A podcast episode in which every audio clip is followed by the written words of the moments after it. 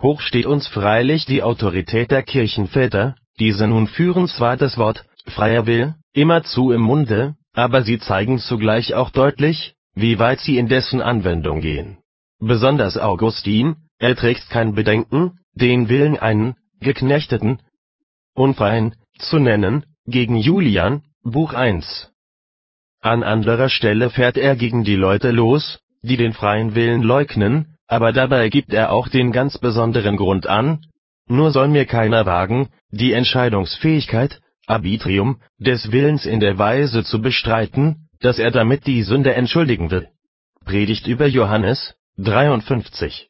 Und an wieder einer anderen Stelle gibt er ganz klar zu, ohne den Heiligen Geist sei der Wille des Menschen nicht frei, da er ja den Begierden unterworfen ist, die ihn binden und überwinden (Brief 145). Oder wir hören auch, nachdem der Wille von dem Laster, in das er gefallen sei, überwunden wäre, habe die Natur keine Freiheit mehr, von der Vollendung der Gerechtigkeit des Menschen. Oder, der Mensch habe von seinem freien Willen einen schlechten Gebrauch gemacht, und jetzt habe er seine Entscheidungsfähigkeit (Arbitrium) eingebüßt (Handbüchlein).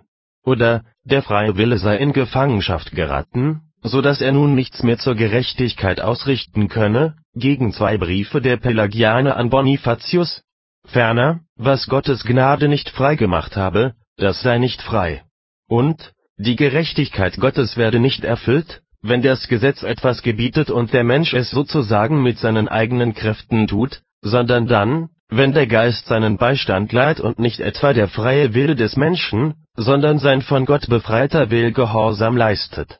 Den Grund zu alledem fasst er an anderer Stelle kurz so zusammen: Der Mensch habe in seiner Erschaffung große Kräfte des freien Willens empfangen, sie aber verloren, dadurch dass er sündigte (Predigt 131).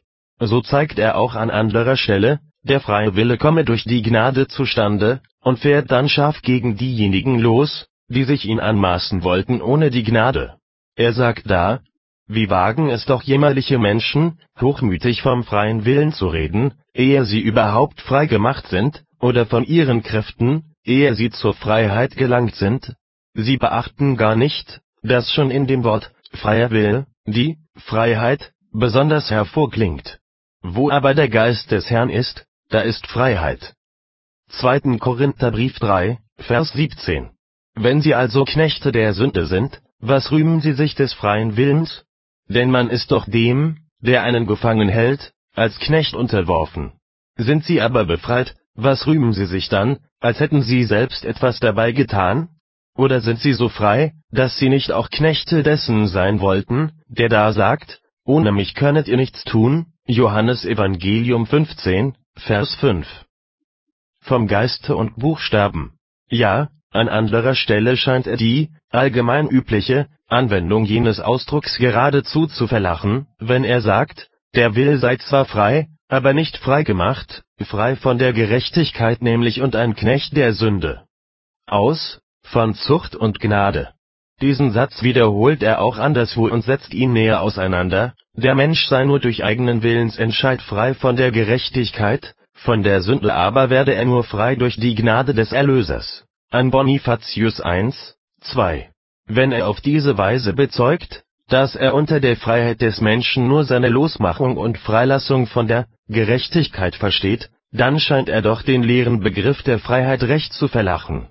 Will also jemand diesen Begriff ohne böses Verständnis anwenden, so will ich ihn deshalb nicht quälen.